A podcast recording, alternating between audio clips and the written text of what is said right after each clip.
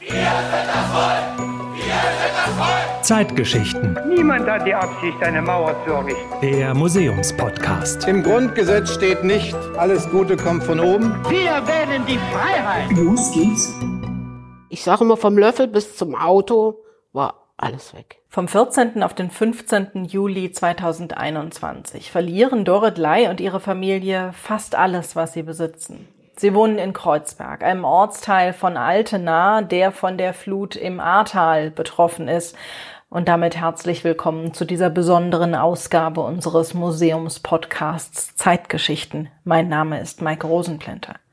In diesem Podcast-Special stellen wir euch Dorit Ley vor, die ihr eben schon gehört habt und die bei uns im Museum in Bonn arbeitet, in der Verwaltung.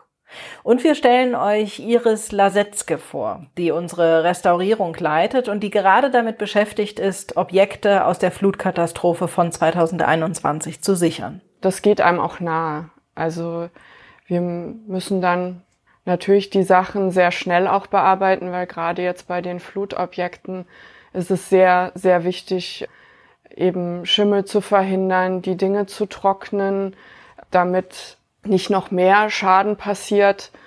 Und wir müssen da schnell handeln, aber man muss eben auch es wegdrängen, dass es eben auch solche Schicksale sind und man ja auch nicht weiß, was mit den Leuten passiert ist, denen die Objekte ja auch mal gehört haben. Dass das Haus der Geschichte Objekte von der Jahrhundertflut 2021 sammeln würde, das war schnell klar. Immerhin ist es ein Ereignis der Zeitgeschichte, das nicht nur die beiden am schlimmsten betroffenen Bundesländer Rheinland-Pfalz und Nordrhein-Westfalen beschäftigt hat. Mindestens 180 Menschen kamen bei der Katastrophe in den beiden Bundesländern ums Leben, darunter fünf Feuerwehrleute im Einsatz. Gemessen an dieser Opferzahl ist es damit die schwerste Naturkatastrophe in Deutschland seit der Sturmflut 1962. Also wie schnell an aussagekräftige Gegenstände rankommen, ohne Betroffene vor den Kopf zu stoßen. Also unser Haus hat da, ist da sehr vorsichtig vorgegangen, weil bei so einer Katastrophe möchte man die Leute ja jetzt nicht damit überfallen oder als Schautouristen da gelten, was ja im Ahrtal jetzt schon häufig genug vorgekommen ist bei Leuten.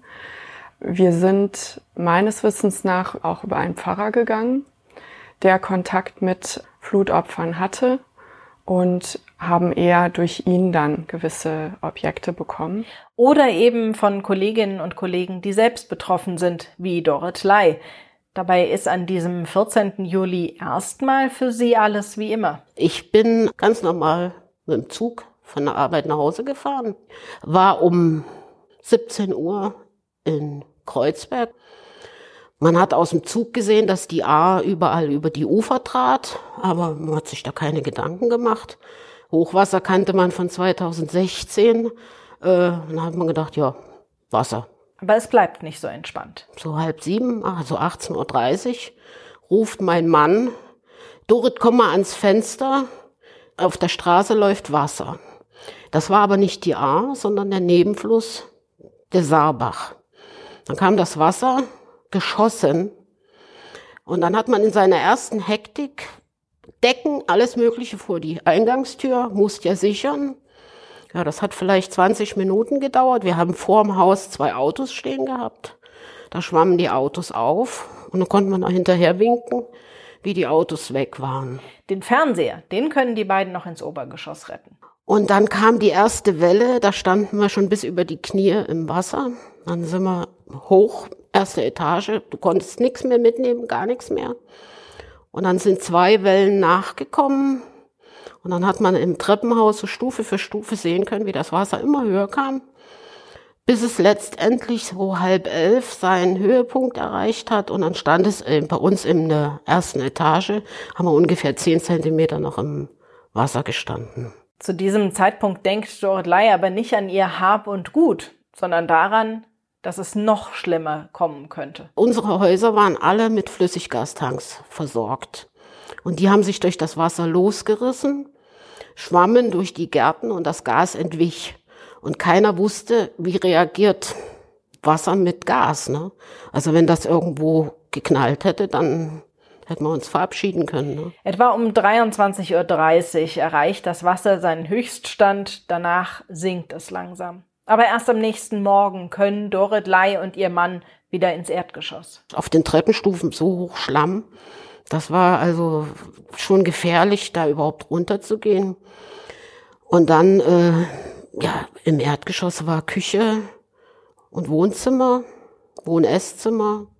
Wohnzimmertür habe ich gar nicht mehr aufbekommen. Es war einfach nur Chaos. Es war nichts stand mehr da, wo es mal stand. Alles durcheinander.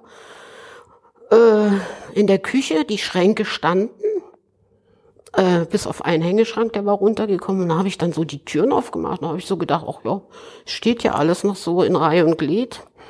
Ja, aber. Die Feuerwehr kommt erst am Freitag, dem 16. Juli, in den Ort. Davor Funkstille.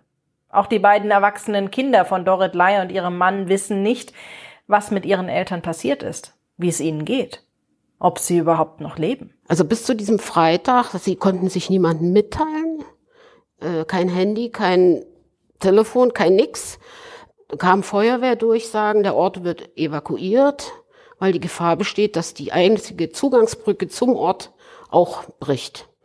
Und dann wären wir komplett abgeschnitten gewesen. Die beiden kommen aber bei Familie unter und bleiben dort für die nächsten Wochen, bis sie in Bonn eine Mietwohnung finden. Ich muss dabei sagen, wir hatten, äh, das war ein angemietetes Doppelhaus. Aus heutiger Sicht und den Problemen, die die Eigentümer haben, muss ich sagen, zum Glück.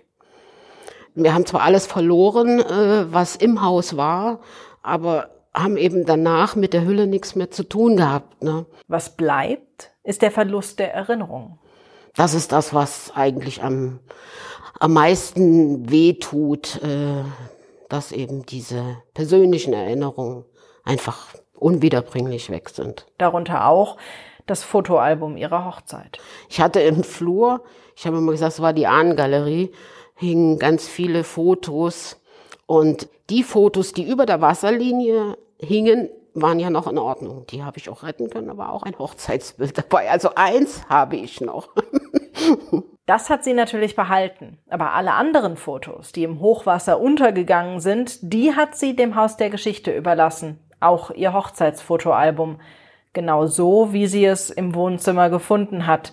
Komplett verschlammt, die Fotos lose und nicht mehr erkennbar. Wasser ist gerade bei, bei Fotos einfach sehr zerstörerisch. Man sieht ja auch gar nichts mehr. Also da kann man jetzt nur sagen, okay, wir können es konservieren, dass nicht noch mehr passiert, aber man sieht ja nichts mehr drauf. Ich kann auch nichts tun als Restaurator, diese Bilder wieder hervorzuholen oder zu optimieren. Äh, das ist einfach ja ein Totalschaden. Zum Konservieren gehört für Restauratorin Iris Lasetzke jetzt vor allem das Fotoalbum vom Schimmel zu befreien.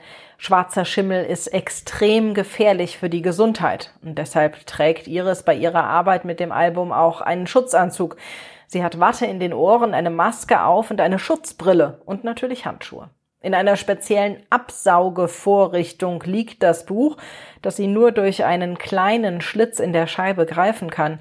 Und so tupft sie den Schimmel vorsichtig mit einem Schwamm ab oder wischt ihn mit einem Pinsel weg. Eine Arbeit, die wichtig ist, um das Objekt zu konservieren, aber auch um eine Übertragung des Schimmels auf andere Objekte im Depot zu vermeiden und um die Menschen zu schützen, die damit noch in Verbindung kommen. Trotzdem, ein Restrisiko bleibt. Wir bemühen uns natürlich, den oberflächlichen Schimmel komplett abzunehmen und da können wir aber jetzt nicht garantieren, dass nicht noch Restsporen da bleiben. Deshalb ist es dann im Anschluss essentiell wichtig, äh, die Dinge so zu lagern, dass sich der Schimmel nicht weiterentwickelt. Gleichzeitig darf aber das, was den Gegenstand als Objekt der Zeitgeschichte ausmacht, nicht zerstört werden, nämlich den Schlamm. Der muss konserviert werden. Wir sammeln ja nicht die Objekte unbedingt der Objekte wegen. Die Vita der Objekte ist ja das, gerade das Interessante jetzt für unser Museum.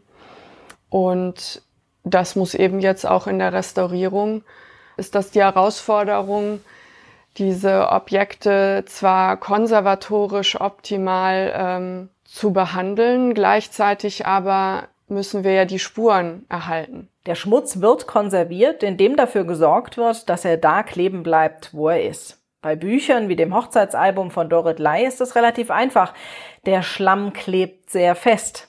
Bei weichen Kuscheltieren oder anderen leicht biegsamen Objekten ist das schon schwieriger. Wir müssen natürlich sehr gucken, auch, dass das Handling sehr vorsichtig erfolgen, auch die Lagerung, dass eben keine Erschütterung und diese äh, Archivboxen jetzt auch nicht ständig umgeräumt werden. Äh, deshalb werden die auch dann an einem speziellen Ort gesammelt, archiviert hier im Haus. Dass die Reste ihrer Erinnerungsstücke hier im Museum umsorgt werden, das ist für Dorit Lai ein schöner Gedanke. Aber ich versuche es immer nicht so an mich rankommen zu lassen. Ich sag mal, es würde mir, wenn ich das jetzt jeden Tag oder jeden zweiten Tag äh, gesagt kriege, Frau Lai, kommen Sie doch mal gucken. Das möchte ich nicht. Das muss ich ehrlich sagen. Ne? Aber hier äh, zu wissen, hier ist es vielleicht auch mal für einen Besucher des Museums zugänglich, dass man, dass ein Außenstehender auch mal einen Blick dafür kriegt, was ist so mit persönlichen Dingen passiert. Das ist irgendwo auch ein, ein gutes Gefühl wann ihr das Hochzeitsalbum und Plüschtiere in einer Ausstellung zur Jahrhundertflut in Rheinland-Pfalz und Nordrhein-Westfalen sehen könnt. Das ist leider noch unklar. Bis dahin wünschen wir euch aber eine schöne Zeit und die Sachen, die werden jetzt erstmal sicher im Depot verwahrt. Zeitgeschichten. Der Museumspodcast der Stiftung Haus der Geschichte der Bundesrepublik Deutschland.